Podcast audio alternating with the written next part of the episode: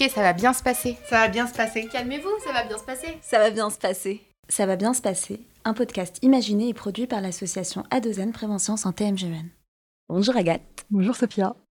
Merci d'avoir accepté euh, de faire ce podcast avec nous et donc de clôturer euh, la saison de Ça va bien se passer autour des droits de l'enfant. Euh, L'idée euh, de clôturer ça avec euh, des, discussions autour de la pratique pour enfants, de philo pour enfants, pardon, autour de l'émancipation et de faire aussi le lien avec ce que fait Adozen et ce que tu as pu aussi faire au sein d'Adozen. Je vais peut-être commencer par te laisser te présenter, notamment le lien et à ta thèse et à l'assaut. Oui. et ben, donc, je suis doctorante en sciences de l'éducation à l'université de Nantes euh, et dirigée par Edwige Chirouter. Et en fait, j'ai eu la chance de faire ma thèse euh, en grande partie au sein de la Dozaine euh, en CIFRE. Donc, c'est une convention industrielle de formation par la recherche.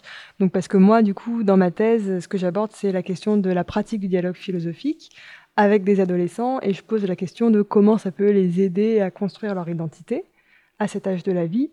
Et euh, à la Dozaine, euh, bah, l'association a été intéressée par cette démarche de pratique du dialogue philosophique pour euh, voir comment ça pouvait justement aider à mettre les élèves ou les enfants et les adolescents de manière générale de manière active dans justement ces questions que Dozen aborde de citoyenneté, de santé, de solidarité. Et du coup, bah, j'ai été engagée à la Dozen pendant trois ans pour aider à développer une démarche euh, de prévention qu'on a appelée euh, réflexive et dialogique, qui prenait appui sur cette méthode de dialogue philosophique. Et justement, tu peux nous dire un peu plus sur la méthode de dialogue philosophique? Je crois que tous les auditeurs et auditrices sont pas très au clair avec euh, la notion. Oui, tout à fait. Euh, en fait, euh, c'est une méthode qu'on appelle plus largement de philosophie pour enfants à la base, philosophie pour enfants et adolescents, et c'est né dans les années 70 aux États-Unis à l'initiative de Matthew Lipman et Anne-Margaret Sharp, notamment. Euh, et en fait, l'idée de départ, c'était euh, de euh, euh, aux enfants à penser euh, dès le plus jeune âge pour qu'ils puissent justement être capables, euh, dans leur vie quotidienne, euh, de donner du sens à leur expérience et d'apprendre à avoir un esprit critique, pas que dans les classes quand il s'agit de mobiliser leur esprit critique, mais dans la vie de tous les jours aussi. Et l'idée, c'était aussi de se dire que plus on va apprendre à penser ensemble de manière critique, mais aussi dialogique, et eh ben, ça va permettre d'exercice, un, un exercice de la citoyenneté plus actif et un engagement en fait dès le plus jeune âge euh, dans les questions euh, publiques. Mmh. Et c'est justement ce lien entre citoyenneté euh, et la pratique philosophique qui, qui nous rassemble aujourd'hui autour des droits de l'enfant, de dire c'est un des moyens justement d'encourager, d'engager les enfants et, les adolescents dans, la pratique de leur citoyenneté. Et euh, est-ce que, est-ce que, enfin, moi, j'ai fait les liens euh, quand je t'ai euh, quand je t'ai proposé cet épisode, cet enregistrement, j'ai fait le lien parce que je me disais que ben, les droits de l'enfant sont nombreux, etc., droit de l'éducation, liberté d'expression, etc.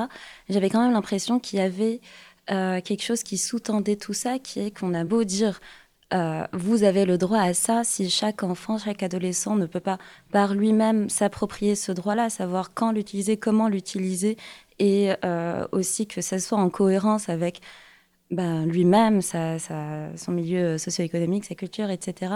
Ben, peut-être que euh, ça devient un peu plus compliqué pour lui de, justement utiliser et jouir de ces droits-là. Est-ce que toi, tu vas aussi alors déjà, est-ce que tu vois ce lien-là que, je me t'ai fait ou, euh, pas? Euh, oui, alors y a, en fait, je pense qu'il y a énormément de liens dans tout ce que tu viens de dire. Euh, moi, je, je, quand même le préciser que je n'ai pas travaillé spécifiquement sur cette question. Je suis pas juriste, par exemple, ou voilà. Mais c'est vrai que l'idée dans le, il y a plein de choses. D'abord, le fait de considérer l'enfant comme une personne, par exemple, comme un sujet pensant. Eh ben déjà, c'est quelque chose qui est qu'on peut, euh, duquel on peut s'étonner et se réjouir aussi, mais euh, considérer que l'enfant a euh, une capacité de penser, de poser des questions philosophiques. C'est pas, euh, c'est pas euh, d'emblée, c'est, ça a été un combat et peut-être que ça l'est encore, ça je sais pas, mais c'est pas euh, tous les jours. Et c'est quand même une condition importante pour après qu'il puisse bah, questionner aussi ses droits. Et enfin, c'est une porte d'entrée un peu d'un autre angle sur l'appropriation et, et l'exercice de ses droits, parce que exercer son droit de penser à, à 7 ans, c'est quelque chose qui n'est pas forcément euh, donné d'emblée dans un cadre scolaire où on va plutôt essayer de, alors de manière caricaturale, mais de transmettre des connaissances. C'est, je sais pas si ça répond un petit peu à ta question. Si, si, mais complètement. Mais en fait, mais ça, c'était un des premiers trucs qui m'avait euh, marqué euh, à l'époque quand, on, a commencé à intégrer ces pratiques-là dans, la méthode de prévention de l'association, c'est l'expression euh, considérer l'enfant comme un interlocuteur valable. Et c'est vraiment quelque chose qui m'a marqué parce que, en fait, autant ça peut avoir l'air évident quand on le dit comme ça dans une conversation et tu peux répondre, mais bien sûr que c'est un interlocuteur valable. Je lui parle et je le prends en considération, etc. Sauf que c'est un peu plus compliqué que ça, au final. Tout ce que ça implique, euh, c'est vraiment un euh, respect de l'identité de, l'enfant, de ses pensées, etc. Et d'ailleurs, le droit à l'identité est un des droits de, un des droits euh, de l'enfant. Et du coup, et du coup, non, je me dis que c'est c'est sûr que pour moi c'est une base, enfin vraiment un fondement de comment on interagit avec un enfant en le prenant en considération. Et, et alors nous, on intègre ça dans la prévention. Mais ce qui est, ce qui est génial, c'est que au-delà d'Adozan vraiment et des questions de prévention, de manière générale sur les sujets que vous pouvez faire en, CRP, en communauté de recherche philosophique, etc., avec les enfants, vous pouvez parler de plein de sujets euh, de citoyenneté notamment Oui, complètement. Mais en fait, euh, ce qui est intéressant, c'est que la notion d'interlocuteur valable que tu viens de rappeler, elle a été amenée par un psychanalyste en fait qui s'appelle Jacques Lévin et qui travaillait, qui a fait des ateliers philo avec les enfants. Et lui, son, son vraiment pour lui, son postulat, c'était que c'est en reconnaissant d'abord un droit de penser. Et je pense qu'il parle même d'un droit de contribuer à la recherche que euh, les enfants ils vont pouvoir aussi euh, bah, justement se sentir euh, considérés comme un interlocuteur et valable et du coup s'engager dans, enfin, laisser se développer une pensée à l'intérieur. Mais donc du coup, c'est vrai que la citoyenneté, en fait, elle a un sens différent et je pense que c'est peut-être que je me trompe, mais je pense que c'est ça qui a intéressé à Dozen, c'est que c'est pas la même, le même rapport à la société et à la citoyenneté quand on se demande qu'est-ce que moi je vais pouvoir apporter plutôt que quand on, on, se, on, se, dit, bah voilà, pour vivre en société, c'est ça les règles. Hmm. Donc peut-être que du coup, il y a aussi un renversement euh, de, de ce côté-là, puisque puisqu'on leur donne le droit de se poser des questions et de questionner aussi la légitimité, par exemple, des règles, et eh bah, ça va faire euh, du sens pour eux, plus ou moins. Mais donc, du coup, je pense que dans la citoyenneté, il y a, aussi la question des valeurs d'une société, de qu'est-ce qui fait que l'organisation politique, elle est euh, de cette manière, et que bah, surtout qu'on n'est plus dans une société où c'est euh, la religion, par exemple, ou des choses comme ça. Donc, il faut que, pour faire du commun, il faut qu'il y ait euh, quelque chose qui, nous rassemble. Et pour qu'il y ait un exercice de la citoyenneté, j'ai l'impression que les enfants, ils vont pouvoir s'approprier les valeurs en les questionnant ensemble. Et que du coup, il y a quelque chose de l'ordre d'un exercice, en fait, mis en acte et que si on apprend euh, qu'on a un pouvoir décisionnel, par exemple, ou qu'on a une capacité de dire quelque chose et qu'on est entendu, et eh ben c'est différent. Et je pense que une des, bah, alors ça c'est vraiment ma pensée personnelle, mais une des sources du désengagement, c'est aussi parce qu'on se sent impuissant. Mmh. Aujourd'hui, dans, la, dans là, si on quitte la question juste de l'exercice de la citoyenneté enfant, bah, euh, les gens ils se sentent souvent impuissants et du coup ça, ça fait en sorte qu'on se replie sur nous-mêmes. Alors que là, si on est habitué euh, dès qu'on est enfant à à écouter les autres et à se dire que leur avis il est important parce que c'est ça aussi la pratique de la philo c'est pour ça qu'on parle de dialogue philosophique c'est parce qu'il y a l'idée que ensemble euh, finalement on, on, pense mieux que tout seul ouais bah c'est ça et puis euh, mais c'est intéressant ce que tu dis là juste avant sur euh, pratiquer enfin du coup le, les droits de manière générale le droit de penser par exemple c'est pas juste un pas juste un apprentissage on apprend son droit mais c'est une pratique en fait, c'est le fait de la pratiquer au quotidien qui fait que ça devient quelque chose qu'on arrive à appréhender et qu'on arrive à vraiment à exercer. Et, euh, et autant c'est... Euh, ça me semble faisable sur les droits de pensée. Ben voilà, le dialogue philo en, fait partie. Droit à la liberté d'expression, de vraiment essayer de, bah, dialoguer euh, avec, euh, avec les enfants, euh, faire en sorte qu'ils puissent exprimer leurs idées, etc. mais je me dis que, enfin, je me, je me, pose la question, mais est-ce que tous les droits se pratiquent pour être appréhendés, compris, ou est-ce que tu, tu penses qu'il y a des droits fait, qui viennent obligatoirement de l'extérieur?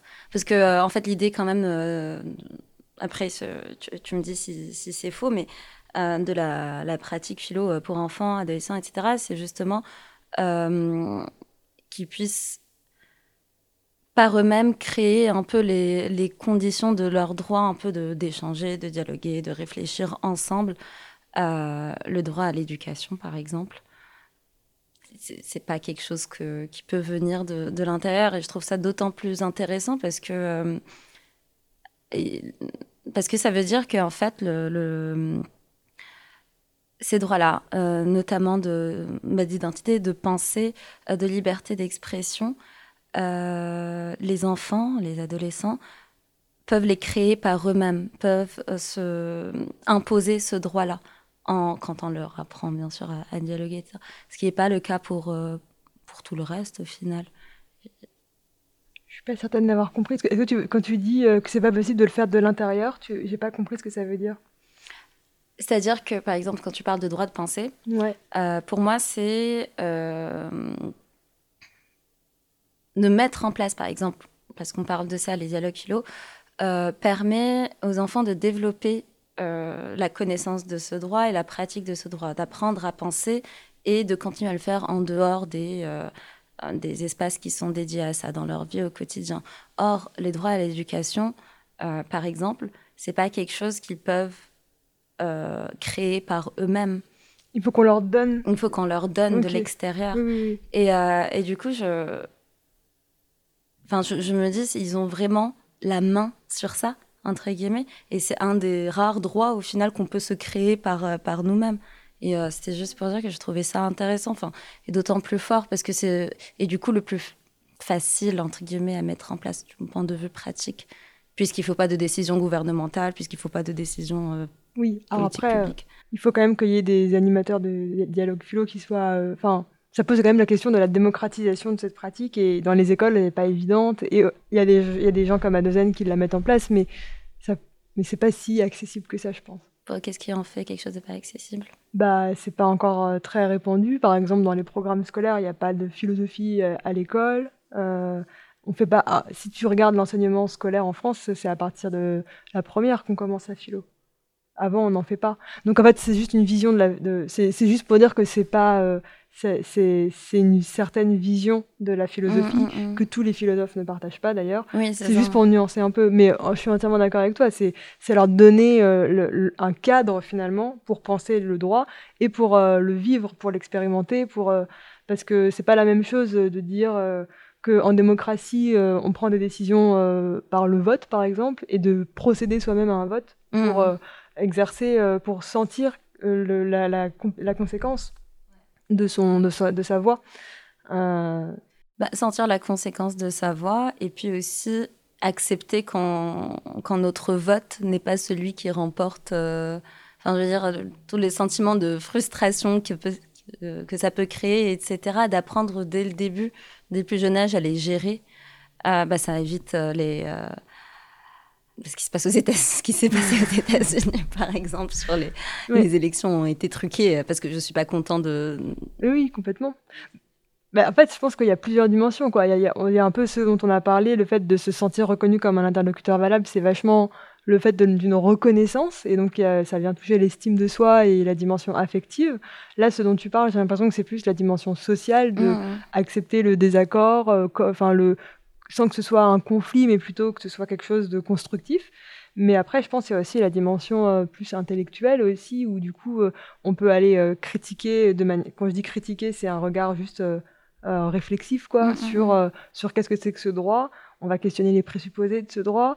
On va et donc là aussi, il y a. Enfin, du coup, j'ai l'impression que c'est comme différentes strates de d'accès à une forme de citoyenneté. De, il y a comme la reconnaissance affective de se sentir pris, pris en compte. Il y a la capacité à interagir dans, une société et donc à faire ensemble. Et puis il y a après penser les, les fondements de la société et donc repenser dans quoi je m'inscris. Et en fait, c'est ça aussi, prendre sa place dans la société hein, comme un adulte, c'est dès l'enfance que ça se prépare parce que euh, je sais plus euh, qui est-ce qui dit ça, mais euh, on n'est on est jamais, en tout cas, on nous dit jamais en tant qu'enfant et adolescent que la société dans laquelle on vit aujourd'hui, ce sera pas celle dans laquelle nous on va être adulte. Ah, c'est vrai ça. Et du coup, il y a que eux finalement qui peuvent préparer c'est vrai, il n'y a que eux qui peuvent préparer et on nous le dit jamais. jamais c'est pas du tout quelque chose que bah, qui euh, qui euh, qu'on entend ou qu'on dit d'ailleurs. Non. et on les prépare plutôt à notre société d'aujourd'hui, mais quand ils seront grands, comme si ça allait pas euh, changer. Ah, c'est marrant, j'y avais jamais pensé. dans mais juste, tu as, repris les différentes strates, j'ai trouvé ça hyper intéressant parce que parce qu'effectivement, j'ai l'impression que, que la, pratique de la philo pour, euh, pour les enfants et les adolescents, euh, en fait, elle permet. Elle fait beaucoup de promesses, j'ai l'impression. Elle fait beaucoup de promesses de euh, bah, le, côté cognitif, mais aussi le côté affectif, social, de se sentir écouté, valorisé dans sa pensée, dans, ce qu'on dit, etc et puis le côté un peu citoyen, démocratique de la manière de prendre la parole, de voter une question ou pas. Euh, à, ton, avis, c'est quoi euh, les limites quand même? Il y en a plein. non, non, c'est sûr qu'il y a, il y, a, y a, une forme de militantisme, mais quand c'est ça aussi quand on fait de la recherche, je pense, c'est de voir qu'il y a plein de limites. Euh, après, là, comme ça, je, je pourrais pas. Enfin, par exemple, euh, le contexte dans lequel on va le faire, ça va être quand même assez impliquant. Euh, si on le fait à l'école, est-ce qu'on l'évalue Est-ce qu'on l'évalue pas? Si c'est évalué, est-ce que l'authenticité de la parole des élèves, elle est encore euh, là? Ça, enfin, c'est des questions qu'on peut se poser. ensuite, il y a des, en fait, il y a des limites. par exemple, juste en termes d'éducation, on s'est rendu compte que la transversalité des apprentissages, elle n'était pas innée, elle n'est pas évidente. Euh, donc c'est pas parce qu'ils apprennent justement à, dans une situation à développer un esprit critique, par exemple, qu'ils vont être capables de le faire dans une autre matière ou dans, dans euh, la, vie de, la vie tous les jours. De transposer les apprentissages. Voilà. Euh, même s'il y a quand même des études qui montrent, par exemple, que plus, enfin que je, je sais plus, c'est une étude de assez, de Mathieu Gagnon et de mhm. quelqu'un d'autre, je sais plus qui, qui dit juste, je crois qu'il montre justement que parmi les savoirs scolaires, ceux que les jeunes, c'est des adolescents, mobilisent le plus en dehors de l'école, c'est quand même ce qu'ils font en philo. Donc on voit que, euh, alors ça nous, ça nous dit rien sur les limites, mais ça montre que peut-être il euh, y, a quand même toujours des limites dans un système éducatif, surtout que en fait euh, tout ce qu'on fait à l'école, l'école en, le système école, c'est une limite, je pense surtout pour les ados, mais de manière générale ce qui se passe à l'école, ça reste un, cadre, en tout cas à l'adolescence, où on est assez réticent, moi, j'ai fait des entretiens avec euh, des collégiens, du coup, on sent bien que euh, c'est quand même pas très rigolo, quoi. À l'école, il n'y a pas beaucoup de plaisir, etc. Et du coup, ça, c'est de, base. Je pense que c'est une limite. en fait, ce avec quoi on va arriver devant les élèves ou les enfants ou les adolescents, ça peut être une limite. Par exemple, si c'est dans un contexte de médiathèque, euh, où bah là, du coup, ça va, il va y avoir des limites un peu euh, sociales, parce qu'en fait, on va avoir accès que à un certain public. Par exemple, ceux dont les parents les ont inscrits. Euh, après, si on va à l'école, enfin, ce que je veux dire, c'est que chaque contexte est forcément porteur de limites et que ça fait plein de promesses à philo pour enfants, mais que pour l'instant, on n'est pas capable de montrer que oui, vraiment, déjà, il, il, faudrait pouvoir suivre des enfants tout au long de leur vie. Oui.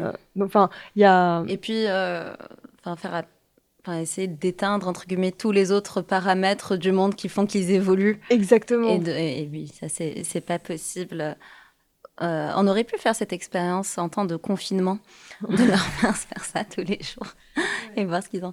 Mais euh, ça fait penser à euh, une chose. Alors, je, te disais euh, promesse. et que oui, peut pas. Ah oui, bah oui, c'est ça. C'est que nous, ça nous avait euh, posé aussi une question par rapport à, ça quand on a essayé d'intégrer euh, les principes de, la philo euh, pour enfants dans, dans, la prévention et dans A2N, c'était le, le, risque d'instrumentalisation dont on avait parlé, de manipulation entre guillemets de, bah, de la pratique. de la pratique et puis de, ce qu'on peut espérer parce qu'il y a, ces, il y a ces, euh, ce que tu disais tout à l'heure, ces objectifs un peu généraux de la philo donc, qui permet de travailler euh, euh, la pensée critique, etc., créative, tout ça. sauf que quand tu couples ça à d'autres objectifs qui sont ben, parler de l'égalité homme-femme, enfin en tout cas, c'est ça, ça, crée aussi des, des limites. Et on en, on en rediscutait aujourd'hui euh, avec euh, Justine qui est, une, qui, qui est en CIFRE actuellement à, à. Et euh, je ne sais pas ce que, ce que tu en penses, mais je lui ai dit que effectivement c'était quelque chose dont on avait parlé nous beaucoup et que là dernièrement je suis beaucoup moins d'accord avec cette idée. alors sans avoir la réflexion complètement fixe et finie dans ma tête, mais je me dis euh, que dire ça, j'ai l'impression qu'on part du, euh, du, postulat que de base, euh, la philo pour enfants, etc., n'est pas du tout orientée, n'est pas du tout biaisée, et que donc l'application dans le cadre, par exemple ici, de la prévention, etc., risque de biaiser, biaiser ça. Or, j'ai l'impression que c'est faux, parce que ce que je disais, c'est que même en prenant un texte qui est fait pour ça, par exemple, pensant au texte de Lippmann, par exemple, etc. Au-delà du fait que l'animateur choisisse sa propre, son propre extrait, donc ça c'est déjà un, premier biais. Un deuxième biais, parce que pour moi le biais de base, c'est juste par le choix des personnages, par le choix du lexique, par le choix des mots, par le choix des sujets, de toute manière, ben, ça oriente le dialogue, parce que il n'y a pas moyen euh, de... Enfin, il y a peut-être 100 000 euh, possibilités de sujets plutôt que 30, mais il n'y en a que 5000 et c'est pas complètement ouvert. Et donc je me dis que c'est pas tant euh, une instrumentalisation quand on le met au service euh, d'une cause de, comme la prévention par exemple, la promotion de, de valeurs, mais plus un degré supérieur de, de biais d'orientation. Mais, mais ça part pas de pas d'orientation du tout à bah, maintenant on oriente et donc c'est pas ok. Et tout ça pour dire que j'ai l'impression quand même que ça garde euh, les grands objectifs de, euh, de dialogue, etc. Oui, oui. Bah, non, mais c'est très. Euh, je, comprends ce que tu veux dire, mais je pense qu'il y a énormément de. Enfin, il y a plusieurs niveaux encore, dans le sens où. Déjà, si on regarde le dispositif de dialogue philosophique, la CRP de Lippmann et Sharp, mais de manière générale, tout ce qu'on a dit depuis le début, on se rend bien compte que, effectivement, ce, ce dispositif, il n'est pas neutre. Mhm. Il est porteur d'idéaux politiques, démocratiques. Euh, il a une vision de la philosophie. Enfin, donc, de toute manière, je pense que la neutralité, ça n'existe pas. Il n'y a pas de dispositif pédagogique. Donc ça, c'est au niveau un peu euh, mm, mm. global. Euh, après, j'ai l'impression que la question que tu abordes, c'est plutôt la question de est-ce que dans le dialogue, il y a une forme de euh, neutralité possible? Est-ce qu'on peut arriver vraiment en disant on part de l'intérêt total des élèves? Oui, c'est ça. Ça, euh, clairement, non, je pense pas. Et j'écoutais encore une, conférence la, semaine dernière de Mathieu Gagnon qui racontait justement que c'était un des apprentissages qu'il avait fait durant sa carrière, c'est que les élèves ils sont pas dupes et que donc ça, je suis entièrement d'accord avec toi. Je pense que même nous, quand on a commencé à travailler ensemble, de toute manière, on a toujours une problématique. Alors après, je pense qu'il y a deux choses. Il y a, euh, il y a quand même plus ou moins, on, peut être plus ou moins euh, large dans la proposition qu'on fait aux jeunes. Et même s'il y a une thématique générale, comme les addictions, etc., mmh. on peut être quand même par exemple, proposer aux jeunes de parler des addictions en partant d'une situation très large où il y a différents types d'addictions, où il y a différents types d'interactions sur lesquelles ils peuvent rebondir c'est quand même aussi, alors on choisit le thème, mais c'est quand même leur proposer, par exemple, plus ou moins une, manière d'aborder. Et moi, je pense que ça, ça peut quand même faire une différence. Après, euh, ça, s'argumente et ça se, enfin, il y a, des, avantages et des inconvénients, mais en tout cas, il faut reconnaître qu'on n'est pas neutre. Et après, je pense que le gros problème, le gros danger d'instrumentalisation, c'est quand on, on va, on a une intention de dire un message. Et ça, c'est encore autre chose. Donc je pense que on peut ne pas avoir l'intention de biaiser le dialogue et laisser les, élèves euh, construire leur propre pensée sur un thème que nous on a choisi. Ça peut être questionnable aussi, mais tu vois, je pense que ça c'est encore une nuance importante. Non, mais c'est clair. Mais en plus, euh, je trouve que euh, et que la pratique philo pour enfants, c'est malheureusement entre guillemets, ça peut être un vrai terreau pour ça, en fait, parce que le contexte est tellement euh, idéal et beau de dire, ben, en fait, on va euh, vraiment, euh, bah, alors interlocuteur valable, on va vous écouter, c'est vos mots et vos pensées qui comptent, et on va se mettre dans une communauté, on va juste chercher le sens et votre sens, etc., ensemble. et donc de créer ce, ben, ce, contexte de bienveillance, etc., et de confiance, ça permet d'autant plus, au final, euh, d'orienter ou d'instrumentaliser dans le sens, bah, au final, bah, il faut euh, euh, il faut se protéger, protéger lors de rapports sexuels. Enfin, avec, mm. voilà, il faut qu'on arrive à cette idée-là. Mais oui, tant qu'on n'a pas d'idée. En fait, il faut mettre, il faut que l'animateur il soit capable de, de, de, mettre ses propres positions en suspens quand on est dans, mm, quand il mm. se met en recherche avec les jeunes. Et et ça, c'est, je pense que c'est ça le plus dur, en fait, euh, quand on n'a pas cette, fin, quand on est enseignant, en plus, tu vois, souvent, il y a des situations où tu changes de casquette, et du coup, c'est déstabilisant, même parfois pour les enfants, ça peut être déstabilisant, surtout pour les enfants, en fait, parce qu'ils sont jeunes et ils sont habitués, à, l'école, on leur apprend que l'adulte, il a la réponse. Donc, si d'un coup, l'adulte, il a plus la réponse, c'est un réapprentissage aussi, déjà, de base, de pouvoir se dire que, en fait, c'est lui qui va la construire, et puis, une fois que, et puis pour l'adulte, euh, entendre les enfants dire que le droit du plus fort, euh, c'est le c'est la bonne euh, c'est la bonne idée à avoir pour construire une société, bah il faut ah, c'est pour ça qu'il faut avoir des outils en fait pour les aider à construire et à, à pousser au bout leurs pensées, quitte à ce que justement ils se rendent compte que bah il y a des conséquences qu'ils sont peut-être pas capables d'assumer, que et c'est à ça que ça sert les outils de pensée en fait. C'est parce que c'est par le raisonnement et par des, des, outils et, et, le dialogue ensemble aussi, parce qu'on va aller chercher la contradiction chez les autres.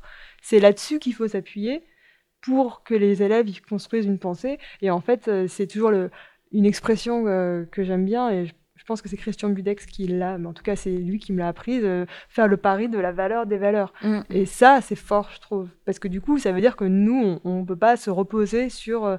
Enfin, on peut pas dire que c'est nous qui allons leur dire que, c'est ça, mais que si on pense que, par exemple, la démocratie, eh ben, c'est un système euh, qui est le, moins, le, moins, le, moins, le moins pire, mm. et eh ben, les enfants, par euh, le raisonnement et par le dialogue, ils y parviendront. Ou peut-être qu'ils auront d'autres idées que nous, on n'a pas, en fait, et ils vont nous surprendre. Et c'est ça qui est intéressant aussi. C'est pour ça qu'on ne sait jamais ce qui va advenir dans le dialogue. Ah non, c'est clair. Et euh, est-ce que tu saurais un peu expliquer cette expression, faire le pari de, de, la valeur. de la valeur des valeurs? Et ben c'est ça en fait, oui, c'est l'idée que euh, finalement, euh, plutôt que d'apprendre, euh, ben, je pense qu'il y a Michel Toddy qui en parle aussi dans un article, plutôt que d'apprendre la valeur du dialogue par exemple, plutôt que de dire aux, gens et aux enfants, oui, le dialogue c'est bien, c'est comme ça qu'on apprend, etc., on se fait enrichir par les autres, et ben c'est de vivre l'expérience du dialogue. Et alors là, ils vont voir que peut-être on a beaucoup plus de plaisir à partager un moment de dialogue où tout le monde s'exprime et où on entend tout le monde, plutôt qu'un débat, par exemple, où on essaye d'avoir raison sur l'autre. Hmm. Ben, en fait, l'idée, c'est que c'est on va vivre une expérience et a, puisque si nous, on, a confiance en la valeur qu'on essaye de partager avec eux, eh ben, ça veut dire que... sur le dialogue, c'est... Euh, c'est très parlant parce que oui, plutôt que de dire euh, dialoguer c'est cool, on dialogue et on s'en rend, rend, compte que c'est cool. Mais comment tu, par exemple, la, solidarité. Ouais. Euh, comment, à travers le dialogue, euh, tu as, enfin, comment tu fais pour miser sur cette valeur-là en te disant ils vont y arriver par, eux-mêmes C'est sûr que c'est très théorique. Euh, après, il y a l'idée que, par exemple, comment est-ce qu'on argumente le fait que l'égoïsme c'est mieux?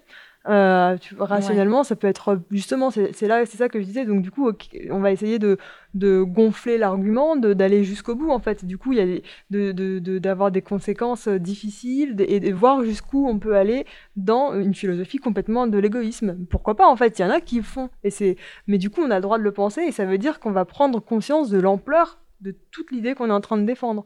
Et puis, le, et puis du coup, ce qui est bien aussi, c'est qu'il y a, des, il y a des, des enfants qui vont pouvoir s'opposer mais que ce sera pas une parole d'adulte, donc euh, ils vont pas la considérer de la même manière.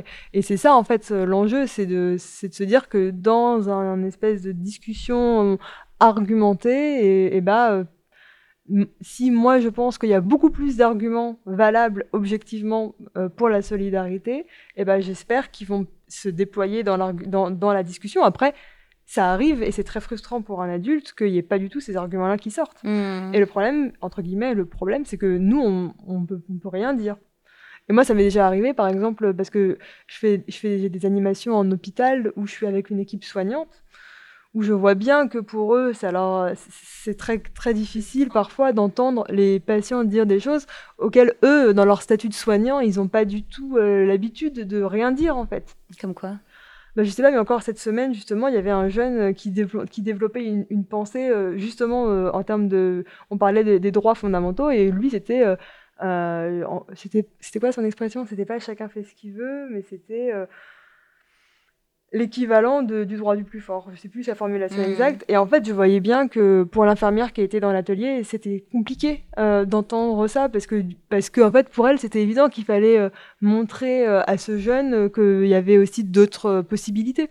Mais parce qu'elle avait une vision à la, du soin en fait soignante où elle est dans une certaine relation avec lui que moi j'ai pas du tout et donc et donc moi, en fait, euh, au contraire, j'essayais d'aller creuser sa pensée, de lui dire, ouais, ok, bah alors pourquoi? Comment Ah donc elle n'avait pas l'habitude Voilà, et, donc moi, j'essayais en fait de prendre, euh, bah, de, de, prendre en compte sa pensée en, en, essayant de voir justement bah, comment on pouvait l'argumenter, ça. Euh, et c'était compliqué. Bah après, il y avait d'autres choses compliquées dans l'atelier, mais là, en tout cas, juste, m'a, ça m'a rappelé cette situation. Il y avait une question aussi que je voulais aborder avec toi, c'était celle de l'émancipation et de l'autonomie, euh, où j'ai des euh, souvenirs de discussions, d'articles, de, parties de ta thèse ou de, du plan à la base, etc., qui, euh, qui s'y référaient. Est-ce que tu peux nous parler un peu du, lien émancipation et, pratique philo? Oula, oui, bah, il y a là, enfin, en fait, on pourrait, on pourrait dire que la pratique du dialogue de la philosophie avec les, avec les enfants et les adolescents, c'est une pratique qui vise l'émancipation. Alors après, euh, émancipation, c'est un grand, grand... Qui vise l'émancipation ou qui permet l'émancipation? Alors, qui vise, après qui permet, euh, moi je le pense, mais pour le coup c'est une conviction. Hmm. Voilà, c'est ce qu'on disait tout à l'heure, limite, euh, quand tu regardes les recherches, déjà qu'est-ce que c'est que l'émancipation? S'émanciper de quoi? Voilà, ça pose beaucoup de questions, mais après... Est-ce que tu as, déjà fait des des dialogues, des CRP avec des, des, enfants ou des adolescents sur les sujets des, de leurs droits? De leurs droits à eux, non. Non, c'est pour ça, mais en fait, euh, il y a des gens qui travaillent dessus. Euh, j'ai une collègue notamment, euh, Pénélope Dufour, qui travaille, qui travaille là-dessus. Il y a Aurélia Platon aussi qui est impliquée dans dans ces dans ces questions-là. Donc, il y a clairement des, enfin, pour les auditeurs, il y, a, clairement des travaux qui existent, et des, des publications super intéressantes là-dessus. Mais c'est vrai que moi, j'ai jamais pratiqué. Bah, déjà, j'ai une plus grande expérience avec les ados qu'avec les enfants.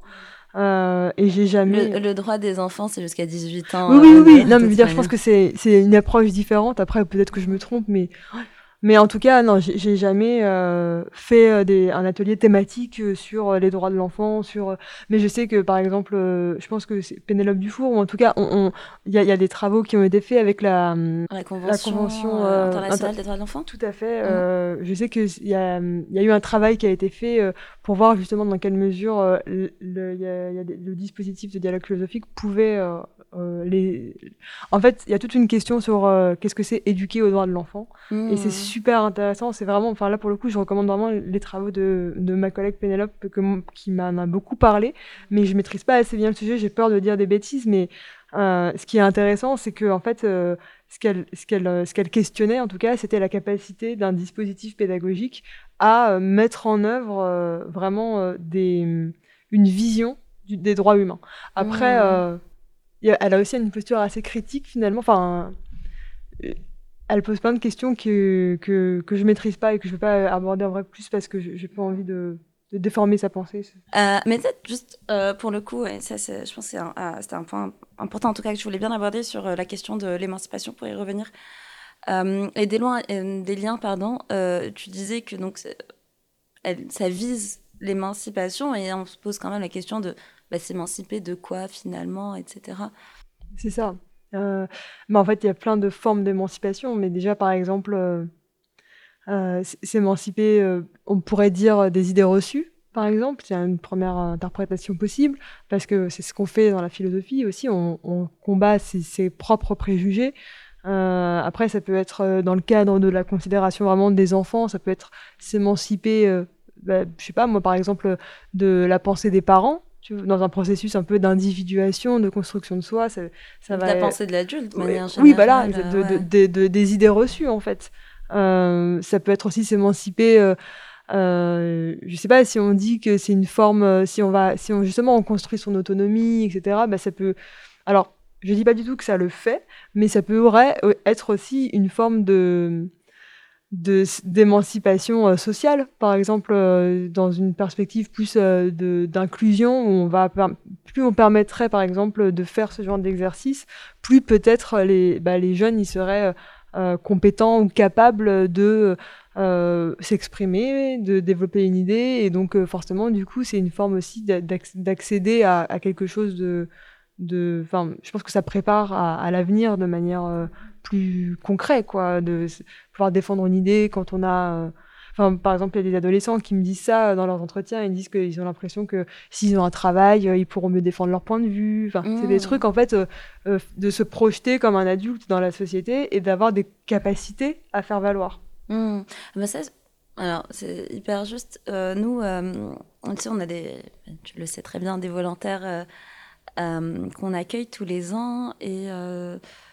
euh, on les forme à, à ça. Bon, bah, c'est pas euh, la pratique philo euh, comme, comme ça a été créé, comme c'est pratiqué par les experts, on va dire, etc. Mais voilà, c'est la prévention réflexive qui est basée sur ça. Alors, c'est pas des enfants, c'est des jeunes, une d'âge de 20 ans à peu près. Et eux, ils ont ces retours-là. Alors, au bout de huit mois de, de mission, c'est hyper euh, intéressant de se rendre compte que euh, cette transférabilité dont on parlait tout à l'heure finalement et transversalité, eh ben, eux, ils arrivent quand même à, l'acquérir plutôt, euh, plutôt bien, de se dire, mais en fait, de faire ça avec des enfants, etc., d'apprendre à écouter, d'attendre la parole, etc., ben, ça nous aide même à l'extérieur. on a changé notre manière de communiquer avec nos amis on attend et, on est moins frustré et, euh, et, on dit son point de vue, on argumente, on se pose des questions et on arrête. en fait, je pense que ça, c'est en tout cas au, niveau des volontaires qui sont jeunes aussi, c'est euh, une des choses qui revient le plus souvent, c'est euh, et ben, quand on me dit quelque chose, dans ma tête, j'ai le réflexe de questionner cette chose-là qu'on m'a dit. Je me dis ah oui vraiment? Et comment? Et, et ça, je trouve ça génial, notamment pour des enfants d'acquérir ça euh, parce que justement, ça, participe de, l'émancipation, de se dire, je ne vais pas tout prendre comme acquis et je vais aller, euh, euh, creuser, voir si ça me va, si ça me convient à mes valeurs, etc. Et je trouve que c'est une excellente quand même manière pour boucler la boucle, de comprendre ses droits en tant qu'enfant. C'est très flou au final, j'ai l'impression, c'est très flou de dire, de parler de droits un enfant quand ils sont petits, etc. Et de leur donner les outils par eux-mêmes, d'aller les comprendre, d'aller voir si ça les intéresse ou pas, et, lequel est plus important selon eux, s'ils veulent faire une hiérarchie des droits ou pas dans leur tête. Je trouve que ça permet ça. Et, euh, euh, et, en fait, là où je, tenais vraiment à faire cet épisode-là autour de ça, parce que autant, pas, enfin, pas considérer comme ça comme un, droit en soi ou comme quelque chose qui ouvre un droit, à la philo pour enfants. Pour autant, j'ai l'impression que ça permet, euh, autant que d'autres euh, structures, d'autres organisations voilà, font leur, euh, leur job pour que ça fonctionne, ça permet aux enfants de, de se les approprier vraiment. et, et, ça me semble très paradoxal de vouloir imposer des droits à des gens, puisque c'est leur droit et des gens, même si c'est des enfants, quel que soit leur âge. Et je trouve que c'est une super manière de, de viser, en tout cas, d'essayer euh, de leur permettre de, euh, d'appréhender tout ça.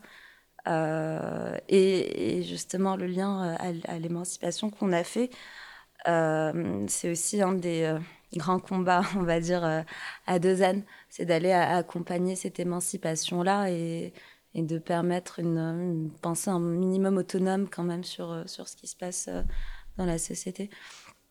Est-ce que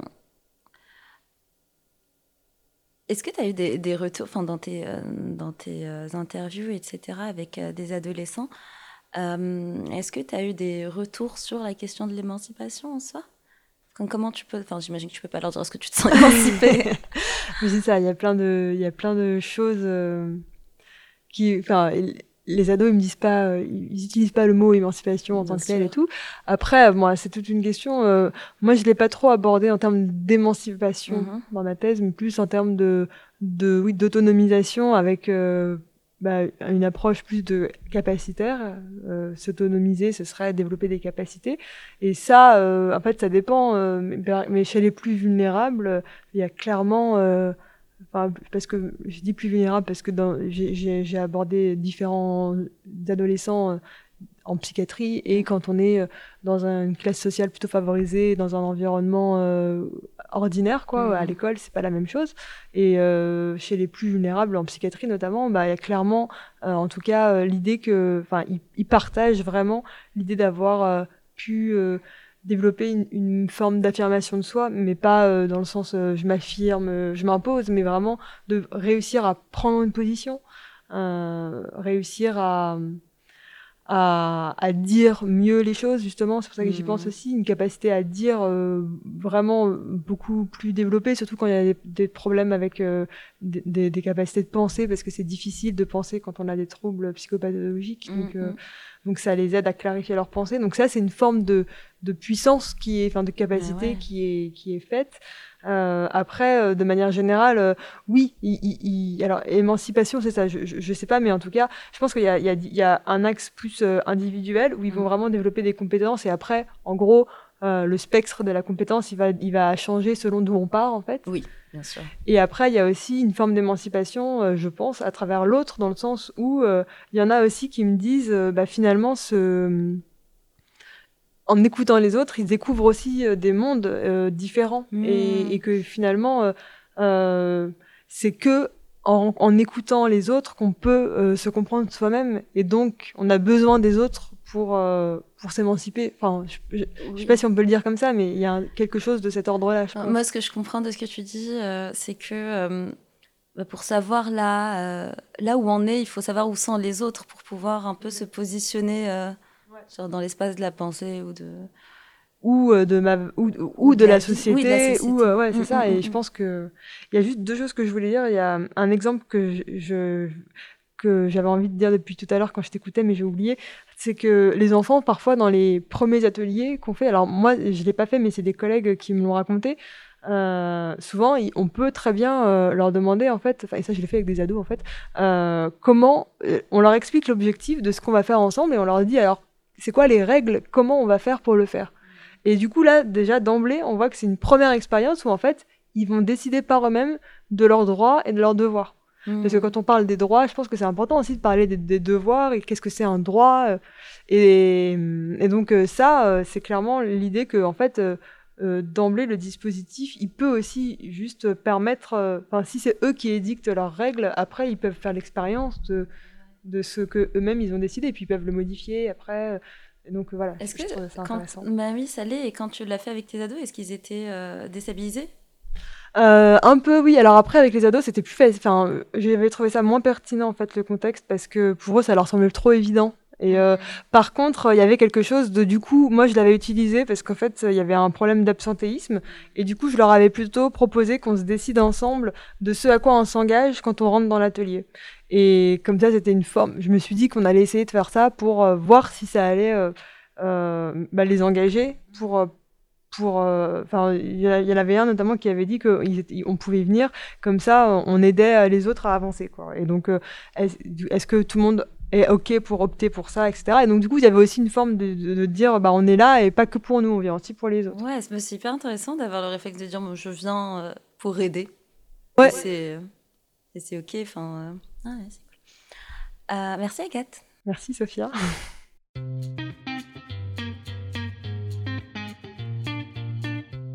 Laissez vos avis en commentaire et n'hésitez pas à vous abonner sur votre application de podcast et mettre des étoiles sur iTunes. Et vous pouvez aussi soutenir l'association en faisant un don sur le site www.adozen-santé.com. Aussi, si vous avez des enfants, des nièces, des neveux, si vous êtes dans le milieu scolaire ou périscolaire, sachez qu'Adozen intervient sur les questions de santé, de citoyenneté et de solidarité. En fait, on instaure des espaces de dialogue avec les jeunes pour développer leur esprit critique et leur habileté de penser. C'est hyper important pour construire leur raisonnement et leur jugement.